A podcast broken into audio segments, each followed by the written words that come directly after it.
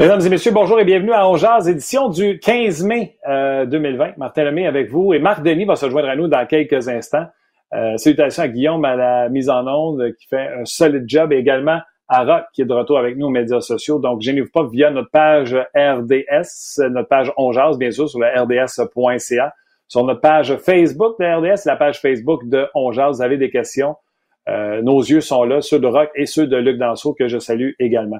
Souvent, je fais une salutation à tous ces gens qui sont éprouvés, par euh, la COVID, euh, qui ont des parents, des amis proches qui sont soit atteints ou même décédés.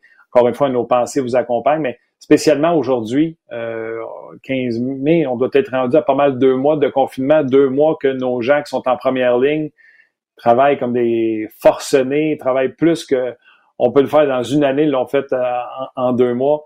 Salutations, un gros merci de faire ce que vous faites. Et euh, moi, quelqu'un qui fait un job que je pourrais pas faire, puis il y en a beaucoup, là, vous allez dire, mais j'ai beaucoup d'admiration pour vous, puis je vous remercie énormément de tout du travail que euh, vous faites pour pendant cette pandémie.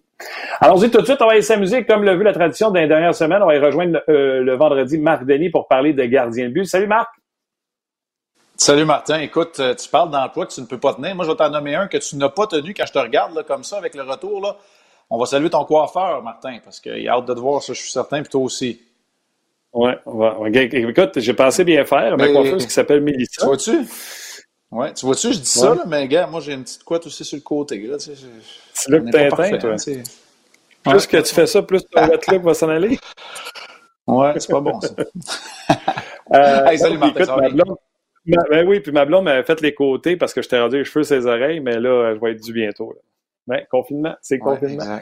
Euh, écoute, on, va s'amuser, on va s'amuser avec les gardiens de but des années 2000, puis ça nous joue des tours parce qu'il y en a qui sont sa clôture 90-2000, il y en a qui sont sa clôture 2000, les 2010.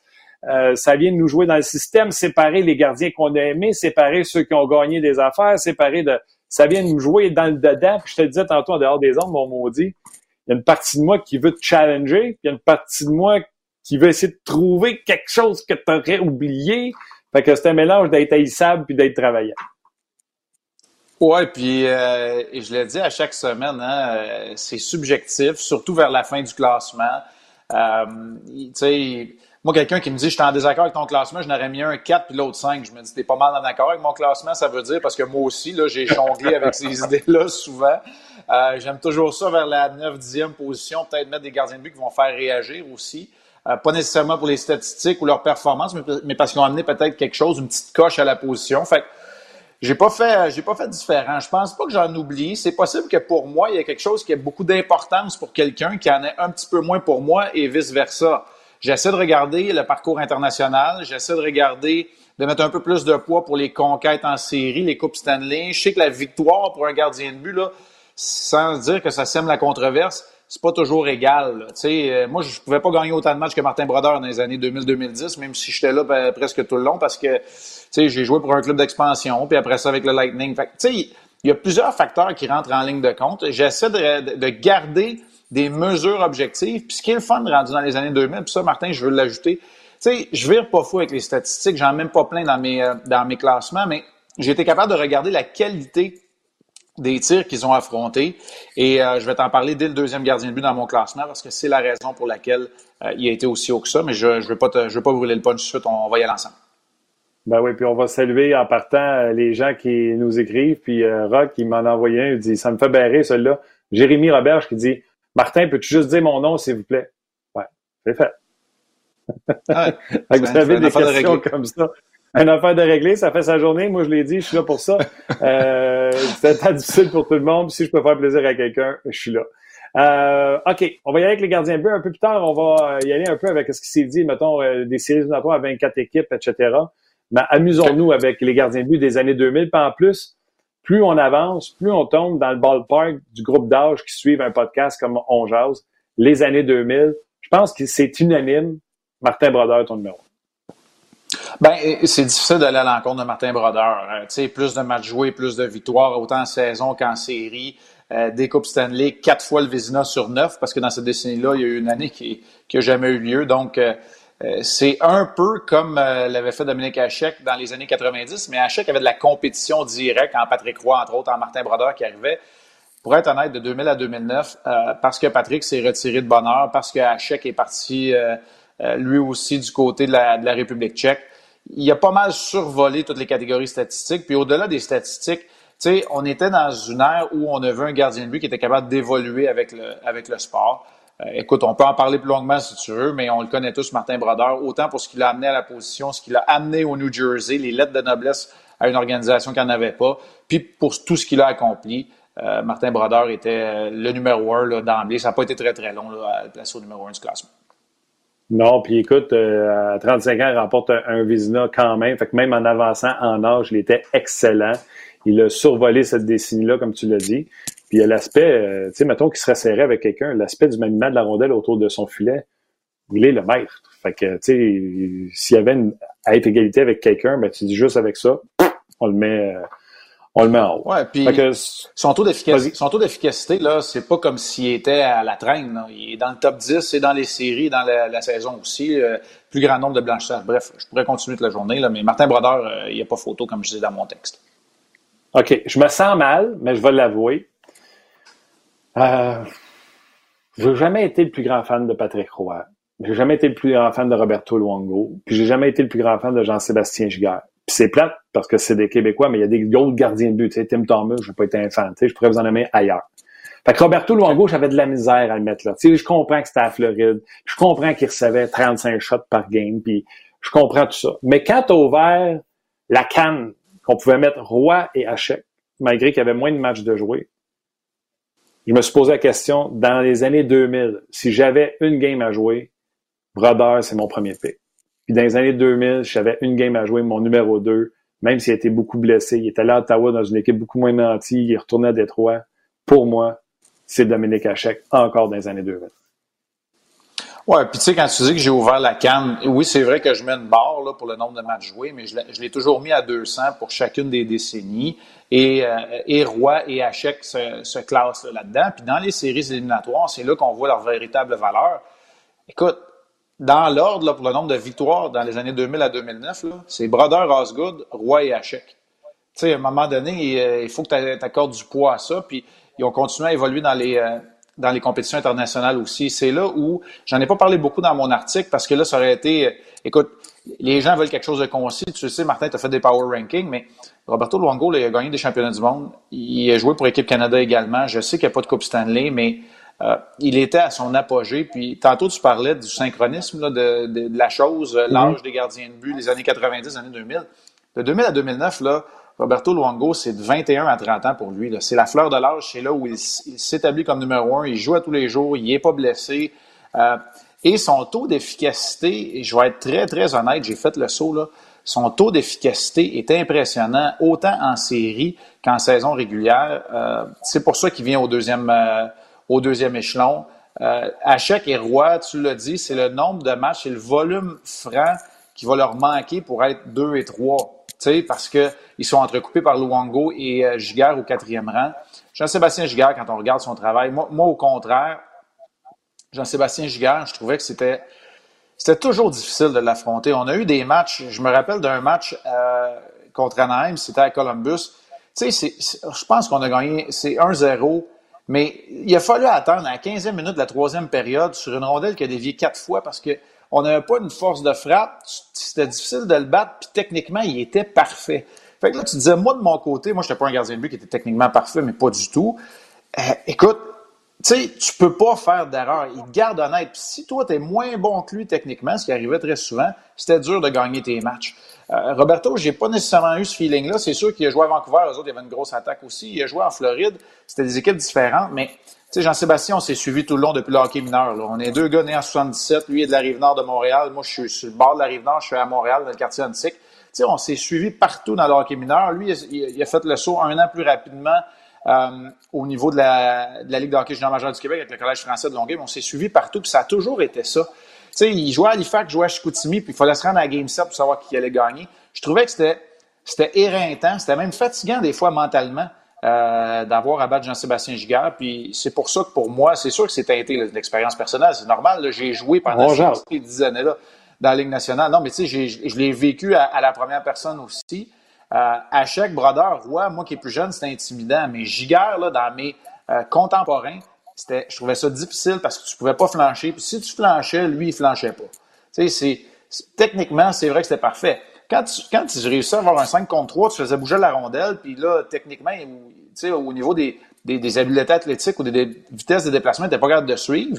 C'était une autre paire de manches. Parce que moi, j'avais l'impression que si ça devenait un, un, un, un shootout, là, une game de 7 à 6, j'avais l'impression que je pouvais le battre Jean-Sébastien Giguère. Parce que ça, euh, moi, j'étais meilleur que lui, mais pas dans un match techniquement quasi parfait.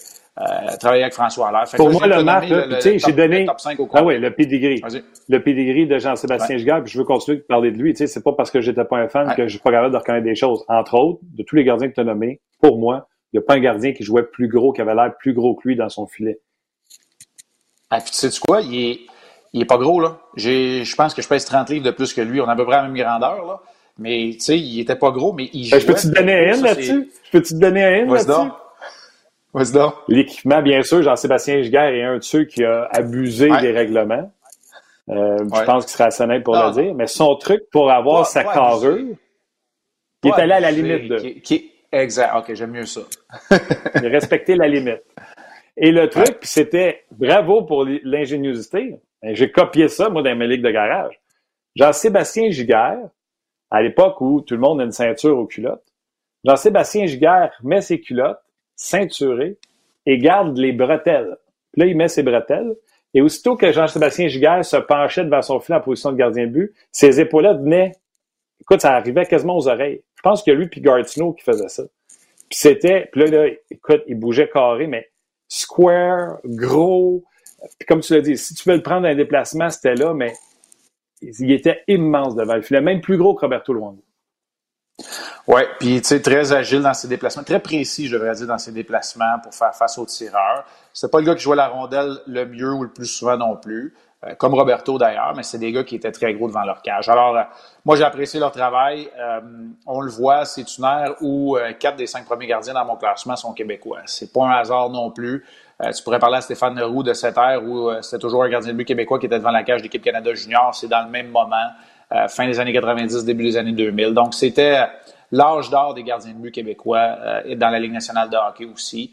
Euh, beaucoup de pionniers là-dedans. Puis, écoute, je te dis, OK, moi, je pense que les cinq premiers, c'est difficile. Je comprends ce que tu dis quand tu dis que Roy et Hachek sont partis puis n'ont pas joué beaucoup, mais quand tu regardes tout ce qu'ils ont été en mesure d'accomplir dans si peu de temps, Hachek et Roy, je parle évidemment, et, et, Patrick Roy, là, en 2001, ce qu'il a fait, alors qu'il est en fin de carrière, pour moi, ça a été exceptionnel parce que c'est le Conn Smythe, c'est euh, la coupe dans les mains de, Raymond Bourque, son, chum qui est venu là pour la gagner. La façon dont il l'a fait avant de se retirer, moi, j'ai trouvé ça phénoménal aussi. Puis, même chose, on peut dire pour Hachek. Hachek, lui, c'est en 2002 qu'il l'a fait. C'est sa première Coupe Stanley. Il va en gagner une autre plus tard. Mais quand tu as vu que lui, Hachek, devenait euh, ben, un peu comme Patrick, ça n'allait pas être des gardiens de but auxiliaires. Moins utilisé, je m'en retourne en, en Tchéquie, puis on finit ça.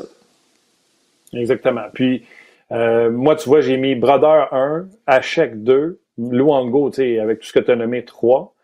Euh, Roy est là, euh, mais là, je me rends compte que j'ai deux numéros 4, mon classement ne marche plus. J'ai Nabokov et Roy. Euh, Roy, là, si c'est pas de Théodore, tu sais, il ramasse un heart.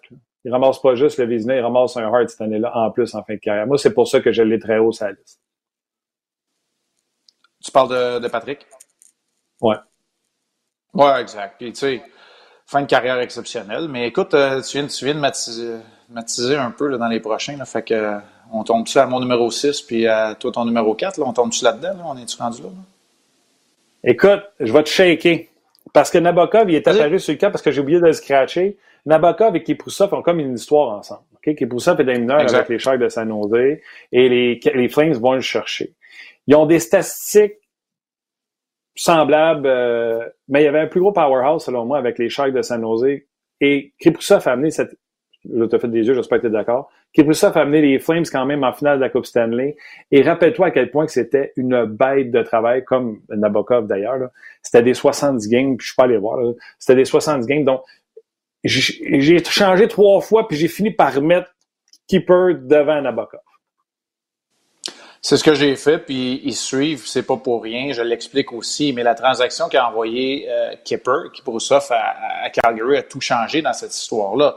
Nabokov avait maintenant le filet à lui seul, Kiprusov avait la chance de se faire valoir. Euh, a été excellent à la Coupe du Monde, aussi en 2004, euh, devant la mm. cage de la Finlande.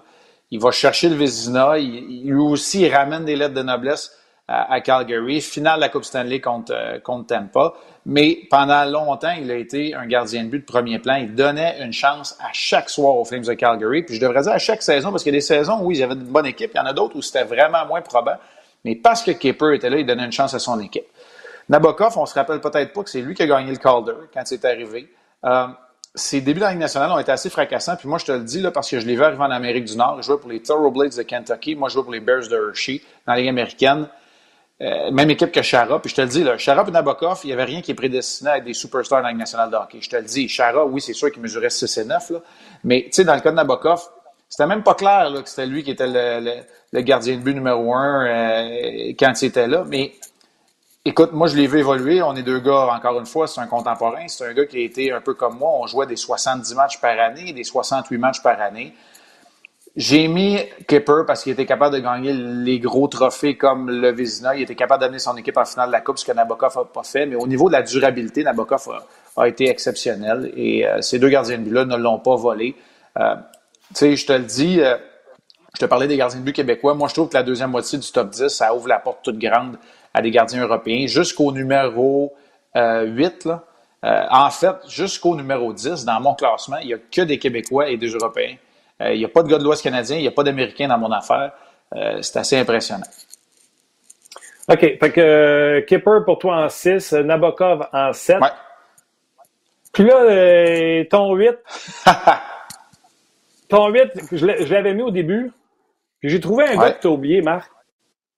OK. Puis, ça, comme je te disais tantôt, en dehors des zones, au début, quand je commence à chercher, pour te taquiner, on est en ondes ensemble pour avoir du fun. Puis plus que j'ai regardé sur ce gars-là, j'ai dit, euh, il l'a manqué. Écoute, 177 victoires, 110 défaites. Fait que ça lui donne déjà là 280 euh, quelques décisions. Mais avec les machines, tout ça, il est à 338 games. 2,33 de moyenne, 9,18 de pourcentage d'arrêt. Il arrive dans la ligue au milieu des années 2000, euh, puis il t'enregistre 30, 37, 37, 38, 35 des victoires par saison le King lui-même, Henrik, tu l'as même pas mis dans tes euh,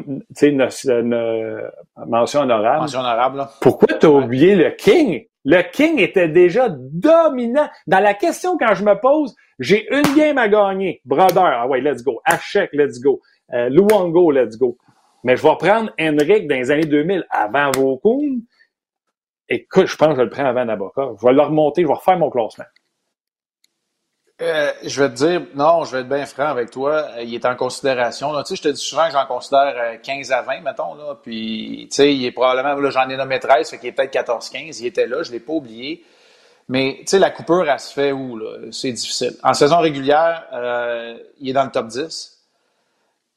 Tu sais, il n'a pas connu beaucoup de succès, puis on, pourrait dire que Nabokov non plus, mais Nabokov a joué deux fois plus de matchs dans ces années-là que Lundqvist en séries éliminatoires. C'est à raison de ses performances en séries éliminatoires, qu'Henrik Lundqvist n'a pas fait euh, mon classement. Euh, il jouait 70, 72, 70, 73. Je sais, Martin, mais j'ai décidé de le couper là parce que fiche en bas de 500, puis en bas de 910. Il n'y a pas un gardien de but en bas de 910 en série dans mon classement, puis il n'y a pas un gardien, tu sais, il, il, finit à 14 et, à 14 et 16.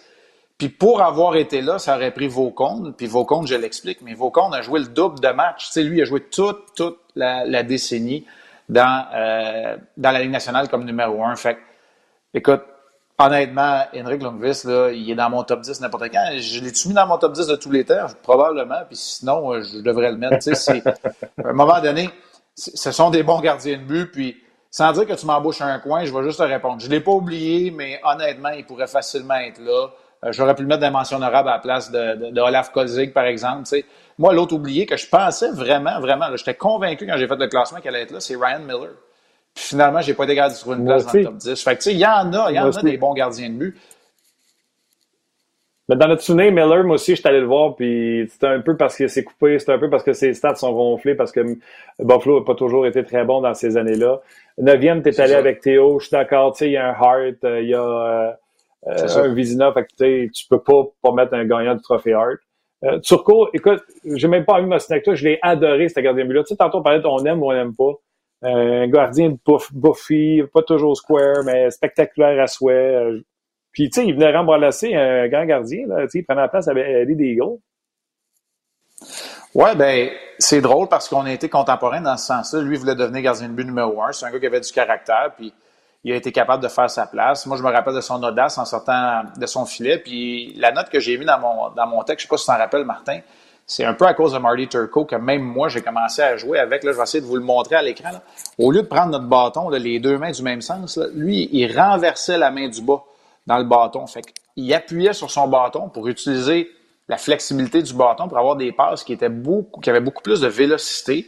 Les dégagements qui avaient plus de vélocité aussi, mais je vais vous dire tout de suite, il a fallu travailler en tabarouette sur la précision parce que c'était complètement différent. Il ne fallait pas que tu vises au même endroit. Écoute, il faisait des spinoramas dans l'enclave avec la rondelle pour se débarrasser des, euh, des défenseurs.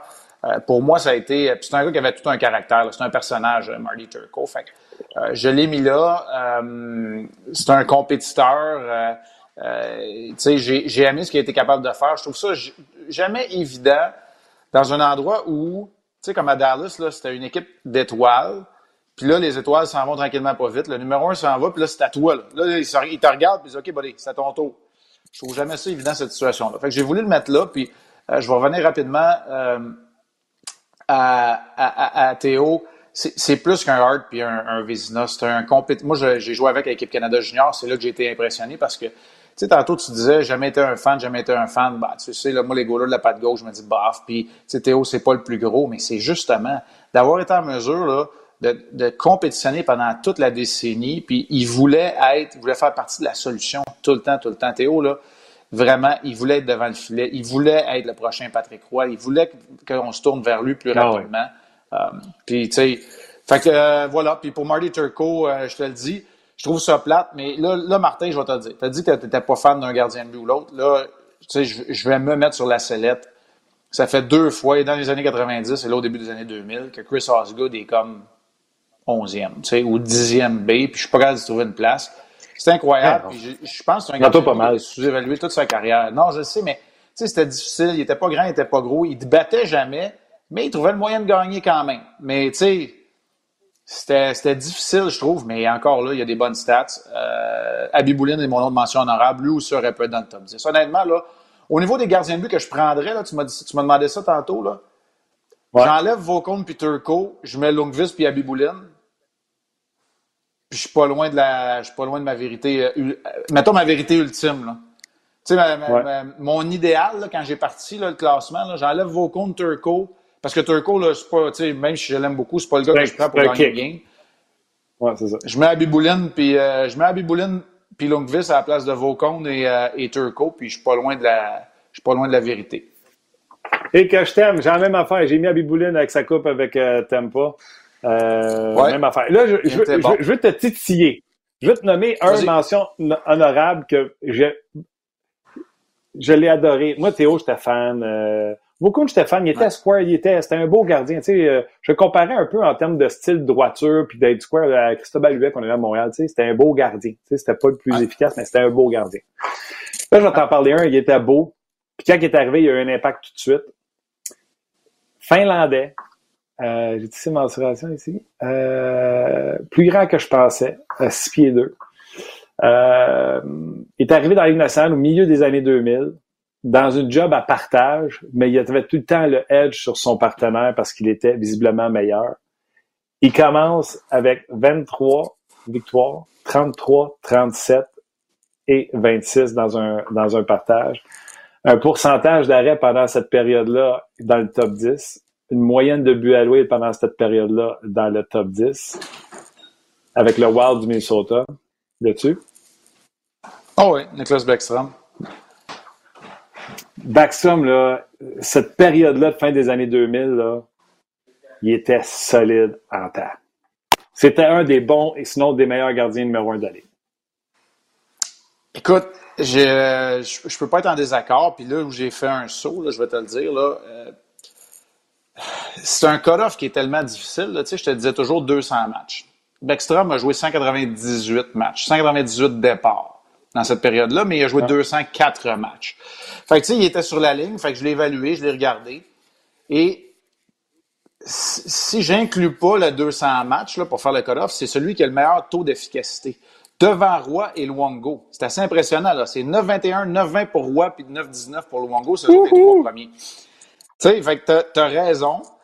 Euh, mais, tu sais, à 111 victoires, euh, écoute, il vient euh, peut-être 20e. À 198 matchs, il vient peut-être 30e. Tu sais, il y avait beaucoup de catégories statistiques. Puis je sais que c'est pas juste une histoire de stats.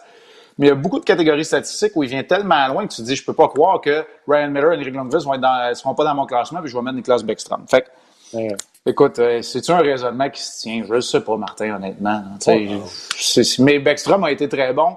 Tu sais, il y a eu d'excellents gardiens. Tu as parlé de Huet tantôt, je l'ai regardé. Euh, certains ne se rappellent peut-être pas de Brice Galoff. Brice Galoff a été très bon pendant certaines années. On a dit Ryan Miller. Euh, tu sais, as des gars qui ont joué des matchs qui sont pas là. Martin Biron, il a joué 300 euh, quelques matchs pendant cette période-là, euh, quasiment 400 matchs aussi. Tu sais, il est excellent. Cam Ward, il a gagné un Conn Smith. Tu sais, je veux dire, un moment donné, on, on, on passe par-dessus des gardiens qui sont imposants. Je t'ai parlé de Kozik, Belfort, tu m'en parlais tantôt. Il est pas loin de 400 matchs dans cette période-là aussi. Fait que, tu sais, il a tellement de gardiens de but. C'est pas... c'est drôle, hein, mais tu vas me dire, il y avait moins d'équipes, là, c'est sûr que ça règle une histoire, mais quand j'ai commencé avec ça dans les, les années 70 ou 80, T'en avais pas tant que ça de gardien de but. Pour faire un top 10, tu en éliminais 7-8. Tu sais, mais là, euh, je n'ai éliminé euh, une bonne vingtaine de gars qui auraient pu être pris en considération pour être honnête. OK. J'adore ça. Puis de toute façon, c'est juste pour euh, t'envoyer sur des pistes. Excellente question. C'est ben qui me l'envoie. la question est de Daniel Potvin. Hey les gars, n'oubliez pas Marc-André Fleury. Il y a une coupe en 2009. Il est où? On n'a pas parlé. Ben, Marc-André Fleury été considéré aussi. C'est l'échantillon qui est un peu plus petit. Moi, je pense qu'il lui manque. Les gars qui ont, oui, c'est vrai qu'il y a une Coupe Stanley. Les gars qui ont un échantillon plus petit, ils ont gagné des Jennings, des Vézina, ils ont une carrière, c'est Achek Pirois, dans le fond. C'est les, autres qui ont un échantillon plus petit dans, le classement. Marc-André Fleury, il est là. C'est sûr qu'au niveau des statistiques de la qualité des tirs qu'il recevait, son taux d'efficacité, là, on parle de performance gardien qui, nonobstant de la victoire, c'était moins. Euh, c'était moins. Il n'était pas dans le top 20, il n'était pas dans le top 10 de ces catégories-là. Mais Marc-André Fleury euh, vient assurément, euh, je, vais te, je vais te le dire là, parce que j'ai, j'ai mon ordinateur, à 31 victoires, il est dans le top 10. à 916 en série éliminatoire, ce sont des stats qui sont plus qu'intéressantes aussi. Mais il faut descendre quand même pas mal plus loin pour voir Marc-André Fleury au chapitre des, euh, des matchs joués, des victoires accumulées. Fait que, en saison régulière. C'est sûr que tout ça a une influence. Il est à 133 victoires, il se retrouve à l'extérieur du top 20. Puis à 907 là, en saison régulière, je suis pas là non plus, moi, dans le classement, puis je n'ai joué des matchs, puis j'étais en bas de 910. Là, fait que je suis pas là dans le classement, c'est normal à un moment donné. Fait que, mais dans le cas de Marc-André Fleury, encore là, pour gagner un match, euh, sa Coupe Stanley, euh, absolument, je le prends. Puis euh, écoute, pour égayer un, vestiaire comme leader, je le prends n'importe quand. C'est clair. OK. Avant d'aller dans mes petites questions, là, je me demande voir si tu as fait les recherches. Maintenant, tu sais c'est quoi les genres de questions que je vais te poser, mais on verra tantôt. Euh, même année à peu près, euh, Théo, c'est un peu avant toi, je pense qu'il était adjoint au championnat mondial junior, mais tu dis que Giguère et toi, vous suivez partout. Euh, je sais qu'au championnat junior, c'est toi qui étais le numéro un. Et Giguère était où dans ce temps-là? T'étais-tu considéré euh, au temps junior en avant de Giguère? Non, puis écoute, la vérité, on ne la saura jamais, mais Jean-Sébastien Giguère a été rappelé par les Whalers de Hartford en fait, on a été rappelés les deux, Jean-Sébastien Giguère et Marc, euh, Marc Denis, les deux ont été rappelés en même temps au mois de décembre. Lui à Hartford, moi au Colorado. Puis je sais qu'Équipe Canada avait un peu peur, euh, Équipe Canada junior. Moi, j'étais redescendu pour le camp d'entraînement avant de se diriger en Suisse. C'était pour le championnat du monde junior en 97. C'est Martin Biron qui a été mon adjoint, il était exceptionnel. Mais euh, JS, lui, a connu, je pense, c'est sa première victoire, il l'a eu dans ce temps-là. Il jouait pour les Whalers, il avait été repêché par les Whalers. Je sais pas si ça aurait été Jiggy puis moi, les deux, euh, les deux gardiens de but. Peut-être que j'aurais pas joué tous les matchs. Peut-être que Jiggy aurait été numéro un. Peut-être que c'est, ça aurait été Martin et moi pareil. Peut-être que ça aurait été Jiggy et Martin, je sais pas. Mais moi, je suis un vétéran dans l'équipe. Là. Euh, ben, écoute, c'est parce que tu me pointes, parce que ma mémoire me, me, si le roux était là, je sais qu'il te ramènerait sur terre, ben, pas sur terre, mais il dirait que tu fais de la fausse modestie. Je suis pas mal sûr de mémoire que c'est toi qui étais le, le légitime numéro ben, écoute, Tu sais, j'étais le vétéran. Je me rappelle au camp d'entraînement euh, estival, Mike Babcock qui m'avait dit tout de suite, regarde, t'es mon homme, t'es es, le gardien, t'es le numéro un. Mm. Puis c'est pas, je pense pas que j'avais peur à mon poste, mais sais, Martin a tellement été incroyable avec moi, honnêtement, là-bas, euh, comme auxiliaire, a été euh, incroyable pour Hockey Canada tout court, Martin Biron. Fait tu sais, euh, en même temps, avec Jiggy, on, aurait, on aurait réussi à gagner la médaille d'or pareil, mais lui, il vivait ses premiers moments dans, dans la Ligue nationale de hockey, gagner sa première victoire, ses premiers matchs, puis moi, pendant ce temps-là, ben, je, je, je, vivais l'euphorie en Suisse, là, fait que ça a été quand même, ça a été gagnant-gagnant pour tout le monde. OK. Là, ça se dit pas, c'est un podcast, là, mais ah non, on, dit, pareil. Et as F et mes plans avec ta barre de 200 matchs. Parce que j'avais changé ah mes stats un peu, tu sais, ouais. là, quand tu mets 200 matchs, fait que je vais te poser. J'ai joué 200 matchs et je suis le pire au niveau du pourcentage d'arrêt. Euh, je peux te donner des indices. Euh, ben, j'ai vu... tout tu veux. Ben, j'ai... Le, le, pire pourcentage d'arrêt, j'ai vu que c'était Trevor Kidd, mais il a joué 200 matchs, je ne sais pas. Non. Le okay. Trevor Kidd, c'est pas lui. J'ai joué, entre autres, pour les Bruins. J'ai joué également pour le Lightning.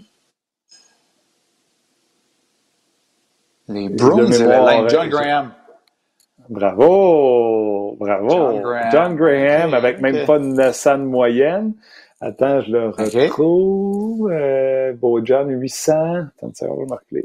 200 matchs près, 896 de pourcentage d'arrêt. OK. J'ai vu Trevor, Trevor Kidd dans mes fenêtres. Là. Et là, meilleure moyenne, c'est là que tu es venu. Euh, on va se le dire. Là, regarde, fais un podcast. J'espère que ne sera pas fâché. Tu es venu fucker le chien. OK. Parce que j'avais pris un gars à 150. Euh, la question? La pire moyenne avec au moins 200 matchs. La pire moyenne, j'ai aucune idée, mais on va. Euh... Écoute, les gars de. C'est début des années 2000, Atlanta était mauvais. Un Québécois. Nous autres, à Columbus, puis à, Columbus, Minnesota, on n'a pas été dans les, pires, par exemple, les moyennes. Fait que si tu un gars d'Atlanta, je t'aurais dit, euh, ça ne pas être Johan Bell parce qu'il a quand même été bon. Je t'aurais dit, euh, c'est Jean Passy, Nurminen, quelque chose de même. Mais euh, tu me dis, c'est un Québécois.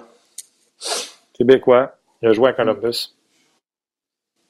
Québécois qui a joué à Columbus, c'est moi? Es sérieux? J'ai fait exprès. Moi, j'ai mis ça à 150 pour pas te nommer toi parce que j'en avais un autre à 150. Ben Mais à 200, c'est toi, gros, à 306. Fait que j'avais pas le choix de le dire. Écoute, si tu montes à 300, je dois... Si tu montes à 300, ça doit être encore pire. Je dois être encore plus loin devant tout le monde. C'est bon, ouais, ben, c'est bon. À 150, j'avais trouvé... Euh, ou à 120, je pense, j'avais trouvé Milan Nelika. Tu te souviens-tu de lui? Oui, il avait joué où, lui? 3-31, euh, il n'est pas comme toi, Atlanta. Ouais. OK. Eh boy. Ouais, c'est ça, les gardiens de but d'Atlanta. Eh boy. OK, c'est correct, c'est pas grave. Ça me dérange. Pour ça, je peux pas tantôt, quand tu dis, tantôt, quand tu dis, la barre, c'est 200. J'étais là, non, Marc, donne-moi 150 euros. ah, mais tu sais, j'ai essayé de garder la même barre tout le long pour faire tu sais, chaque époque, elle se compare mal, là, mais tu sais, pour faire les années 80, 90, 2000. Fait que, voilà. OK. Dans les gardiens... je veux dire quelque chose, Martin, aussi. Je vais dire une dernière ben affaire. Tu sais, je ferai pas de 2000 à 2000, 2010 à 2019. Je pense qu'on en a parlé quand même en masse. Fait que je pense que ça va s'arrêter là pour les époques. Je vais essayer de trouver un autre twist là, pour la semaine prochaine parce que, écoute, on, a pas mal été là, On a pas mal jasé là, des, des gardiens but de la dernière décennie. Je trouve que ça s'est fait tu sais, sur d'autres plateformes, puis même sur la nôtre, ça s'est fait trop récemment pour qu'on commence à jaser de tout ça. Là. Fait que je veux me donner un peu de recul. Fait que la semaine prochaine, ce sera pas 2010 à 2019. Faut que je trouve une idée. Là. Si vous en avez, euh, écrivez, écrivez à Martin ou écrivez Ben écoute, je t'en donne une suite. Euh, Alexandre, mon petit, euh, c'est pas parce que t'es gardien de but, t'es gardien de but, mais d'après moi, tu as été défenseur d'en face solide. Alexandre, mon petit, il dit les gardiens de but québécois dominaient la Ligue dans ce temps-là. Il dit, on reverra ça un jour. Puis il y a quelqu'un sur la page On Jase. C'est où? J'ai vu ça? J'ai halluciné ça? Il dit, moi, je suis un fan des défenseurs, mais j'ai adoré le show sur les, euh, sur les gardiens but. Ça serait le fun de refaire le même exercice avec les defs.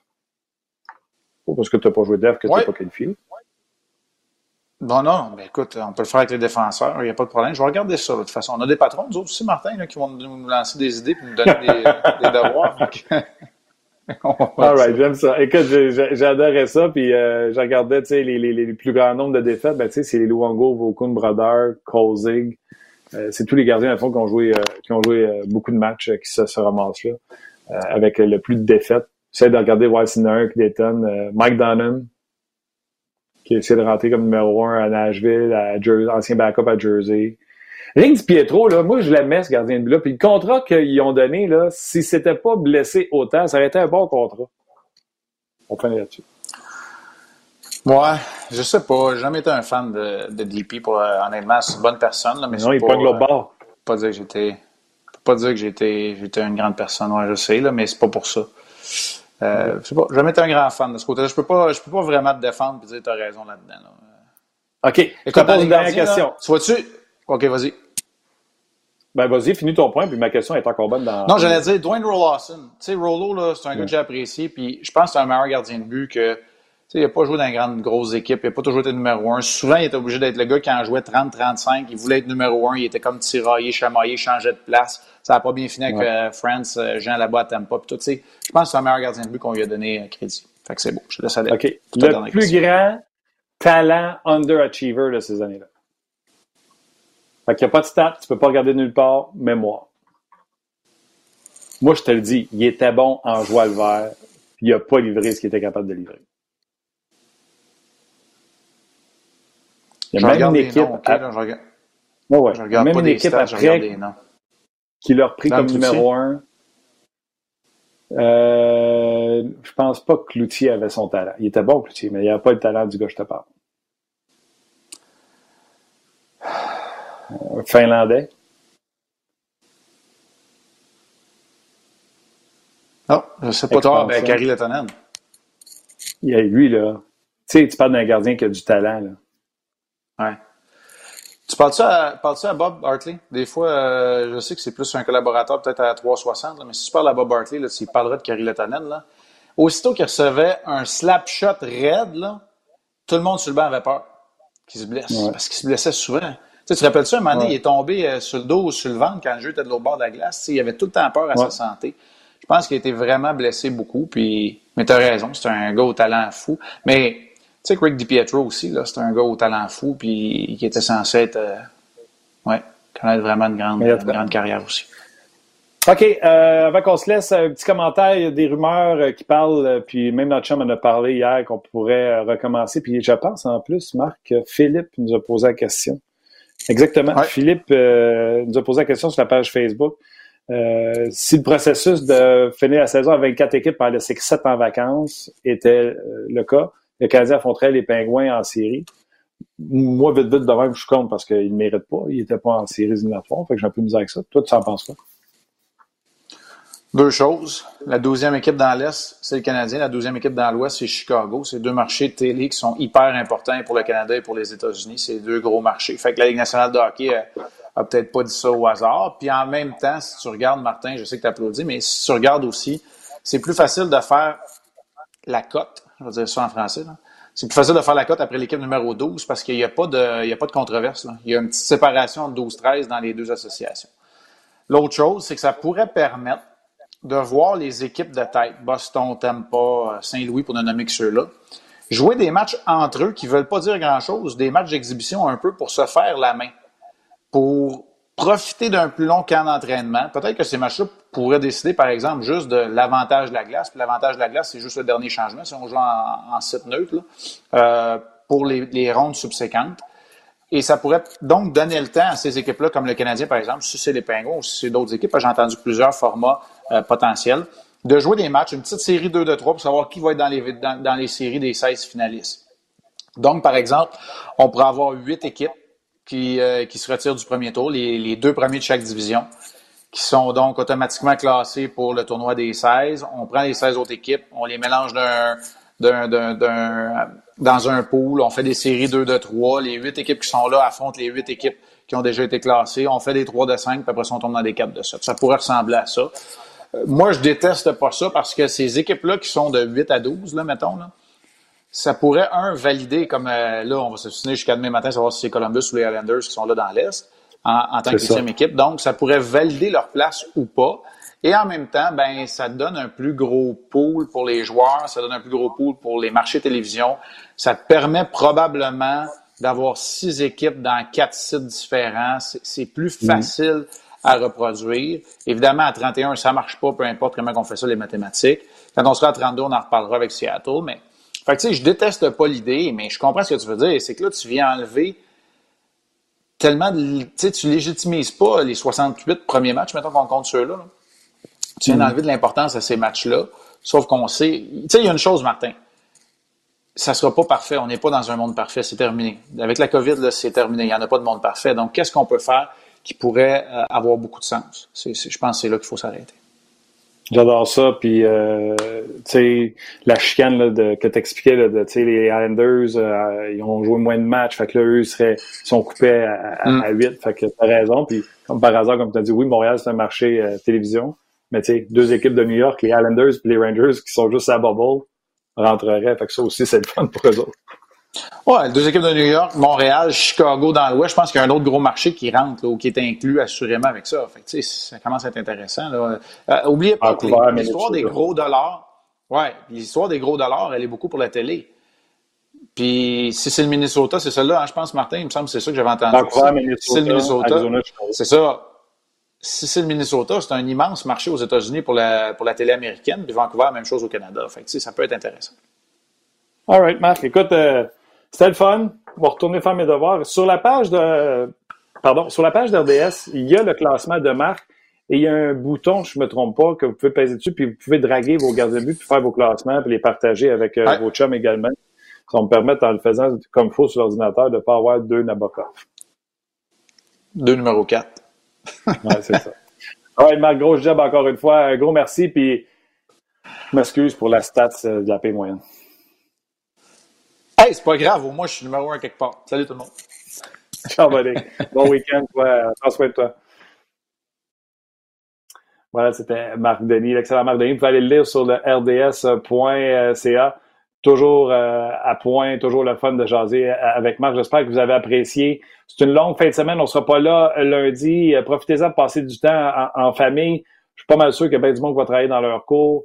les gens qui ont des gens qui sont atteints, go, bonne pensée pour vous autres. Les gens qui travaillent sur la ligne de, front line, la ligne de front, les médecins, les infirmières, les préposés aux bénéficiaires. My God, vous êtes exceptionnels.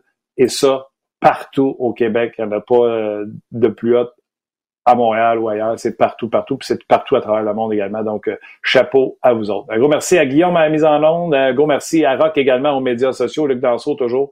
Et on se rejase mardi pour une autre édition de On Jase.